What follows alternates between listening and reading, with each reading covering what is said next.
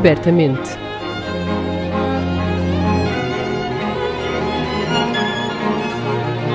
Um podcast da Orquestra Sem Fronteiras. Apresentado por Diogo Costa.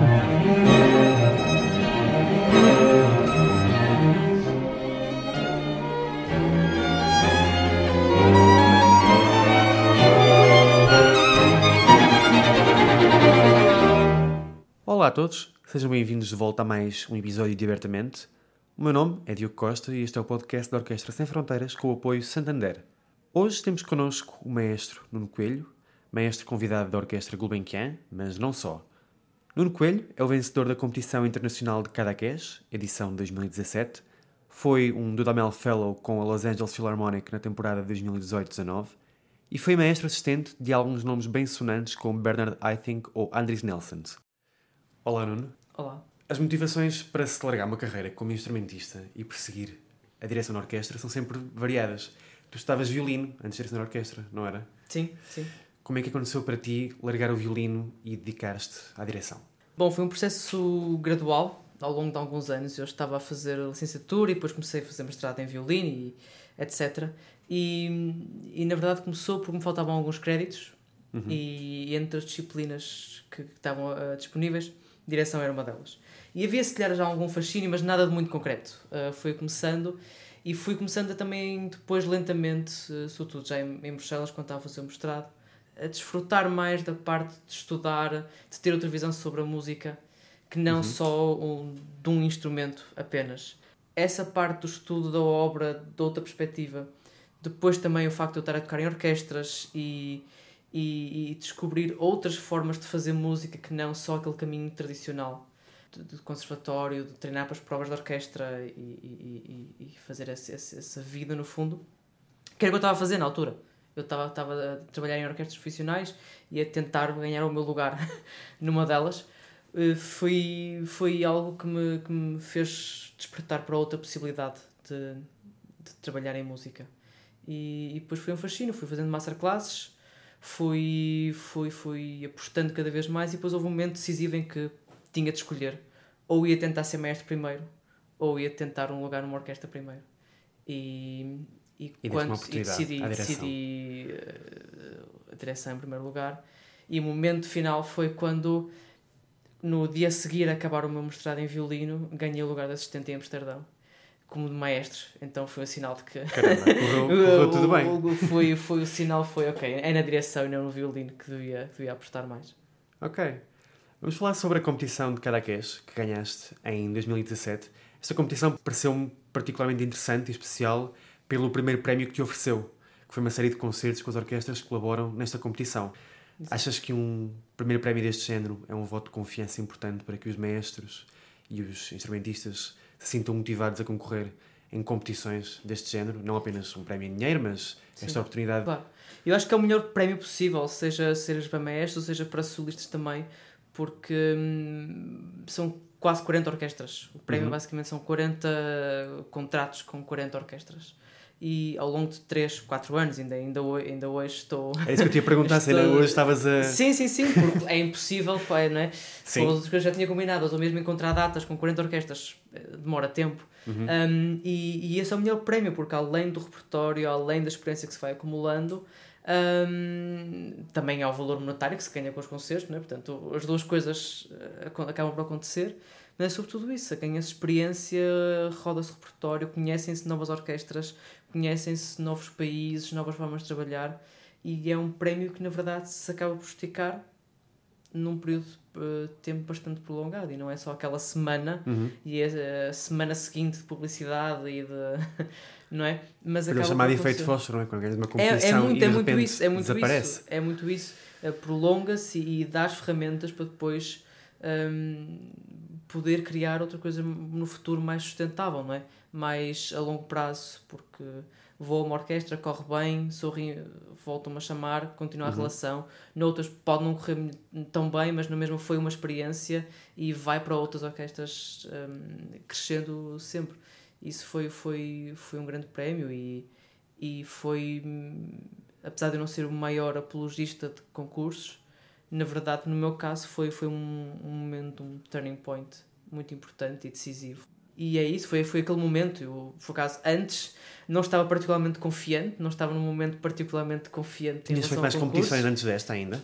Tinha feito no ano passado, no ano antes, né? os Jovens Músicos, uhum. que tinha ganho, mas tinha também feito outras na Alemanha, por exemplo, em que só passei a primeira ronda ou noutras, etc. Portanto, não estava propriamente muito confiante. E talvez esse facto de não ter muita expectativa tenha ajudado, ou, ou o facto de ter feito tantas provas de orquestra, não é? Uhum. Que estamos todos numa sala, 20 violinistas, não é? Cada um a, a mostrar que sabe tocar melhor que o outro, e depois chega um momento e dos 0 ao 100 em, poucos segundos, não é? Talvez isso tenha ajudado depois na, na realidade do concurso, mas a verdade é que no meu caso em particular o concurso foi, foi mesmo decisivo. Bastante estou hoje. Uh, mas lá está, acaba por haver muitos outros caminhos também possíveis às vezes custa-me um bocado também esta idolatrar quase do, dos concursos como plataforma, como, como trampolim único. Na verdade, daí, a minha, caminhos. daí a minha pergunta, não é? Se, se, um, se um prémio como este de facto faz a diferença na decisão de concorrer ou não concorrer? Um prémio como este faz, sem dúvida. E, e, e a questão também é que, em direção, acaba por haver poucos concursos uhum. com esta dimensão internacional e com projeção e impacto na carreira de quem ganha. Um, na, Europa haverá 4, 5 concursos, uh, vou dizer a sério, concursos que tenham de facto esse impacto, um, mas a verdade é que, como em concursos para violino ou piano, é só o primeiro passo. Um, é só um primeiro passo para ganhar oportunidades com orquestras, ganhar oportunidades para ser agenciado por uma das grandes agências uh, mundiais. Mas mesmo é isto que é, que é interessante, e, e, quando se diz que o processo nunca acaba, é mesmo assim, porque ganhar o concurso foi só o primeiro passo para o passo seguinte, que foi ganhar uma agência, uhum. e ganhar uma agência foi só o primeiro passo para o próximo passo, que é ter mais oportunidades. Portanto, nunca. Às vezes é isso que também faz falta dizer que nunca, nunca há um momento em que se diga: pronto, agora já cheguei, está feito e posso, posso descansar. Um, isso também às vezes é bom ser relembrado e ser dito várias vezes que o ganhar o concurso ou não ganhar é só mais um passo. Não é nada decisivo, nem é nada definitivo. É só mais um passo num caminho longo. Ok, já nos vais contar a seguir sobre o teu trabalho com estas orquestras. Antes disso, tu no final desta, desta competição dirigiste uma obra que eu sei que te é especial e vamos ouvir um bocadinho dela, que é as variações de Haydn, ou versões sobre um tema de St. Anthony de Brahms. Tivemos a ouvir agora o finale, o, o último andamento. E sim, foi, foi o concerto final, ao longo de, o final de cinco dias, né? portanto foi um concurso longo, no final de cinco dias, o concerto final foi este, e portanto fico ainda, a memória fica, fica presente.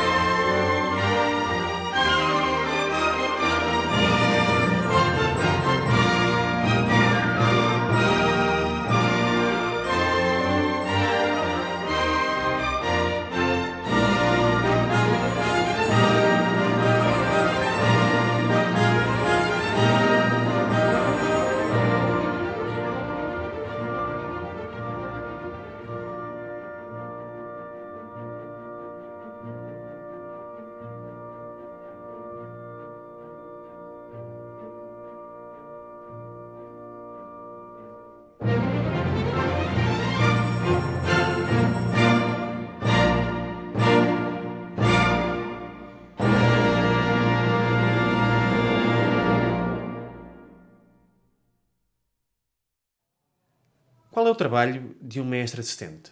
Como é que foi assistir Bernard Haitink, a Susana Malki, o Andrés Nelson e o Gustavo Dudamel? O que é que nos podes contar sobre isto? O trabalho de assistente eh, depende muito do que é que o maestro titular quer. Uhum. Um, portanto, o trabalho de assistente vive muito em função desse, desse espelho.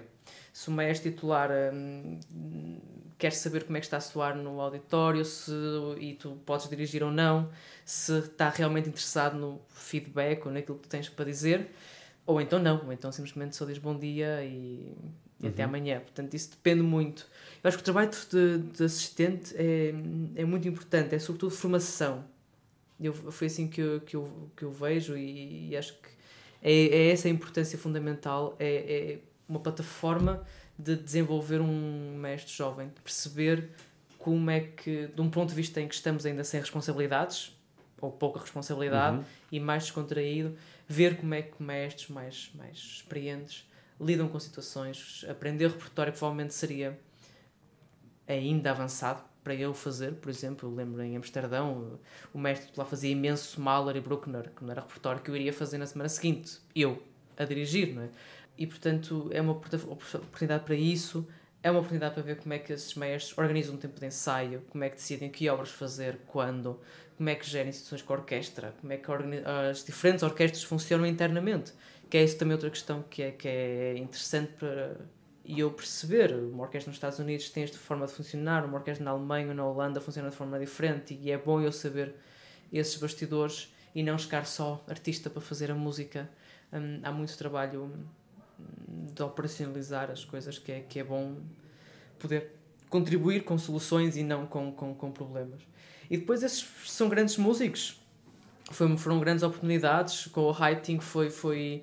Nós já nos conhecíamos há algum tempo. Foi muito especial porque ele não quis dirigir a primeira obra no, no programa, que era uma abertura de Beethoven. Ele não, não quis. Um, e então dirigi eu. uh, e, e foi muito especial.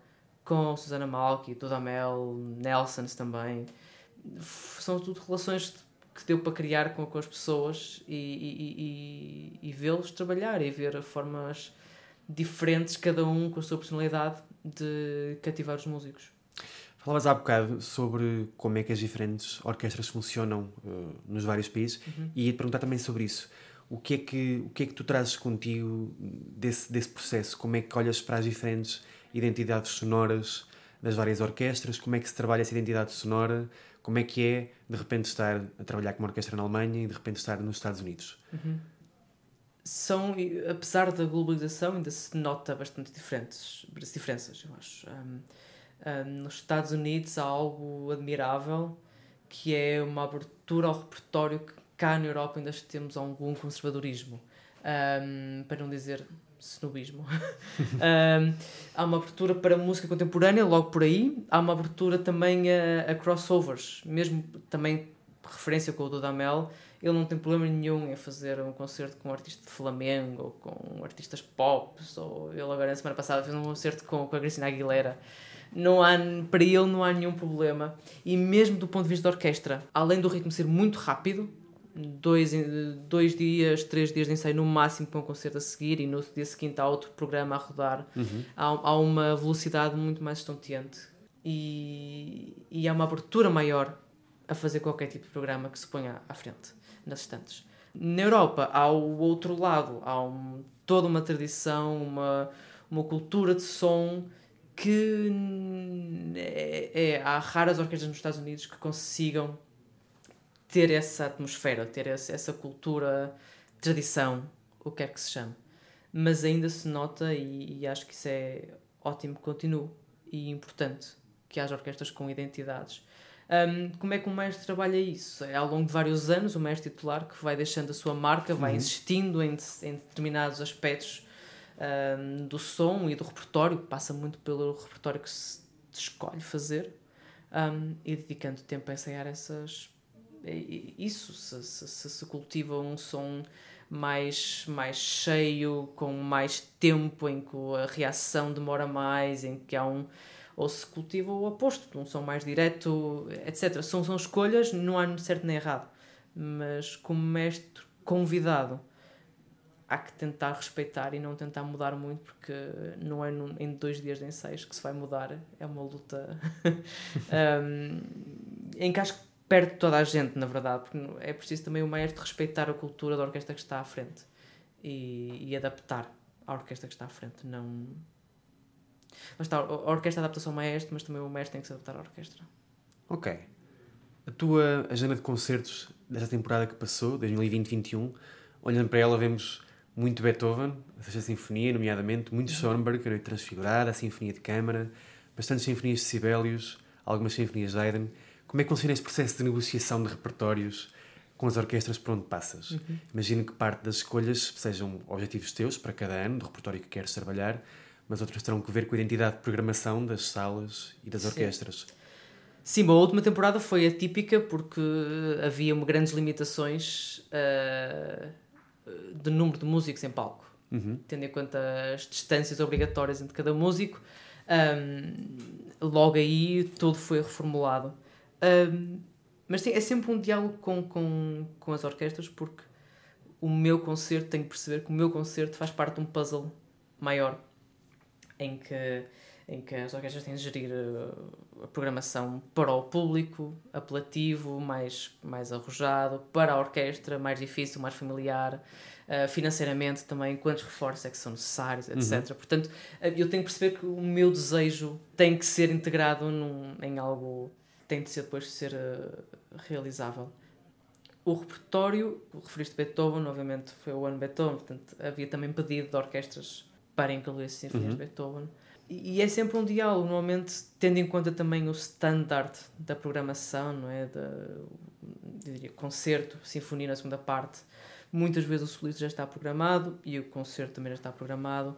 A segunda parte, é a obra principal da segunda parte, normalmente é uma é uma sugestão minha. O que vai acontecendo cada vez mais é, ao ser reconvidado para às orquestras, há também uma maior confiança e maior abertura, abertura para, para, aquilo sim, que eu quero exato. sugerir.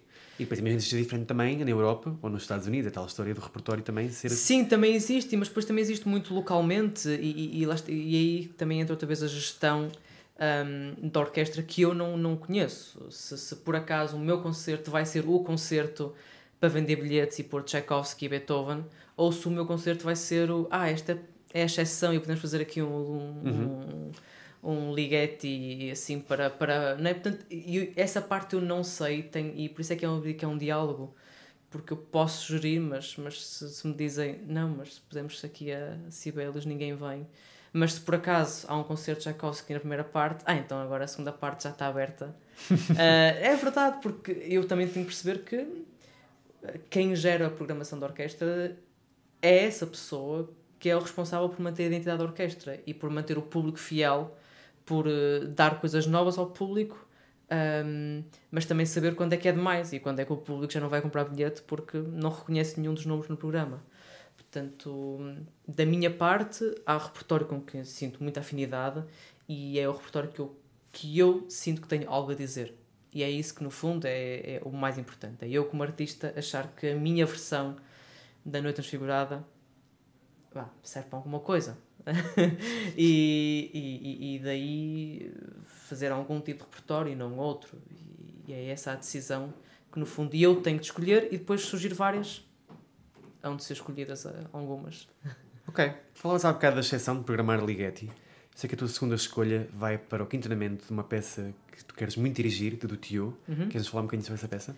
Sim, é uma peça que já, já ando a sugerir a várias orquestras há algum tempo, mas, mas aqui por acaso colidem logo vários problemas. Há o problema financeiro, uhum. porque é uma peça com uma orquestra bastante grande, portanto, ou no, ou no resto do programa já está uma obra com, com várias madeiras e várias percussão, etc. Ou então não se, vai fazer, não se vai contratar mais pessoas só por causa desta obra.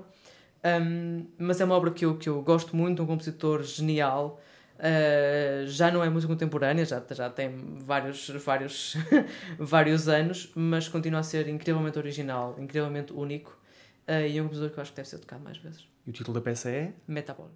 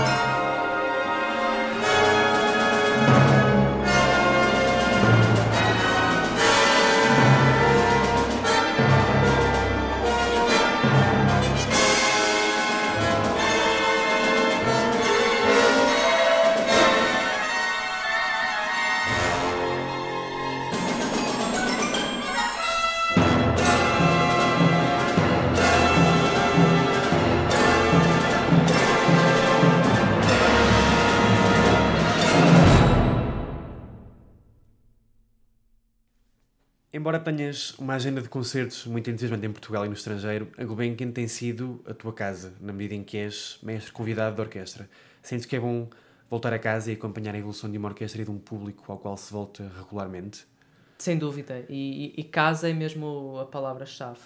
Um, Sinto-me mesmo bastante acarinhado e tenho muito, muita honra por ter, por ter, ter tido este apoio deles. Eu fui bolseiro Uhum. Quando fui estudar para Zurique, fui, com a direção, fui com uma bolsa da Gulbenkian. E ainda antes de ter os Jovens Músicos, ainda antes de qualquer prémio, já me tinham dado um convite para vir dirigir a orquestra. E, portanto, senti, senti mesmo esse, esse, essa aposta quase. E, e a verdade é que sim, é, é mesmo especial. É a orquestra com que eu trabalho mais vezes, 3, 4, 5 semanas às vezes por temporada. Um, vários programas já. E é, é, é aquilo que acontece com uma, com uma relação de amizade ou o que é que seja, quando já vai crescendo a confiança, vai crescendo o respeito e quando voltamos a encontrar-nos, já voltamos a encontrar no ponto onde deixamos anteriormente e não como quando é a primeira vez ou a segunda vez como orquestra em que ainda nos estamos a medir, ainda nos estamos a. a é, é, acontece, é normal. Um, são, não, um ensaio de uma orquestra não deixa de ser um bocado um speed dating de em dois, três dias conhecer alguém, mudar, conhecer a obra, etc., concerto. E na verdade, em, em poucos minutos, no primeiro ensaio, está mais ou menos decidida. Uh, qual é que é o rumo qual da é, semana, qual, é? rumo, qual é que vai ser o rumo. Portanto, é, é tudo bastante rápido. E, e, e, quando as coisas correm bem, como tem corrido aqui na orquestra, e com o público que, que já nos vamos conhecendo também, já, já sinto, sinto um bocadinho isso. Um, é, é, é outro tipo de relação. E, e, mas o que eu continuo a achar uh, bom e, e, e, exigente para mim é que continuo a sentir-me um, nervoso antes de qualquer ensaio com eles. E isso é o melhor sinal, acho eu, porque continuo a querer dar o meu melhor, o meu máximo. Um, e, cada semana é sempre, sempre bonita. Nuno, tiveste ótimos professores de direção da orquestra, ganhaste competições de lançar numa carreira internacional fantástica. Bem, sei que aos 30 se calhar ainda é cedo para esta pergunta, mas pensas em ensinar no futuro?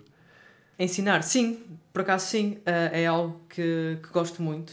Eu dei aulas de violino uh, na vida passada. E, um, e, e, por acaso comecei há uns tempos também a dar aulas de direção e é algo que, que gosto, gosto porque obriga a pensar sobre aquilo que faço.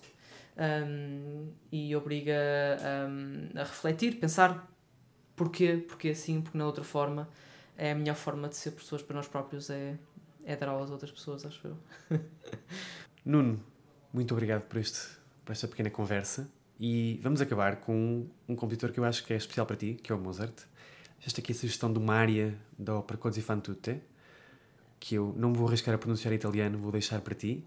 Se chama Suava-se al vento, é um trio da, da ópera Così fan tutte.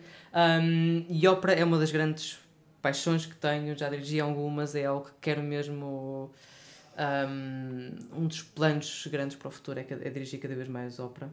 Um, e este é um dos exemplos de, de algo que está na lista, uh, na bucket list. Ok, Nuno, muito obrigado. Obrigado.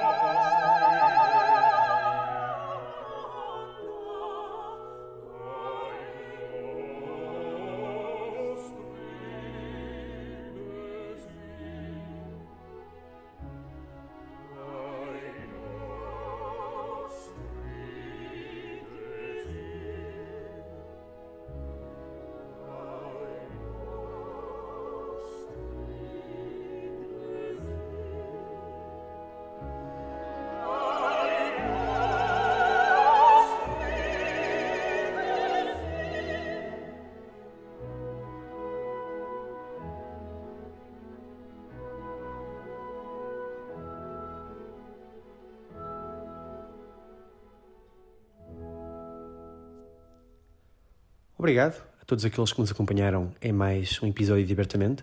Estamos de volta no próximo dia 12 de agosto para o episódio final desta temporada com o maestro e trompista Abel Pereira. Até lá, passem bem e abertamente.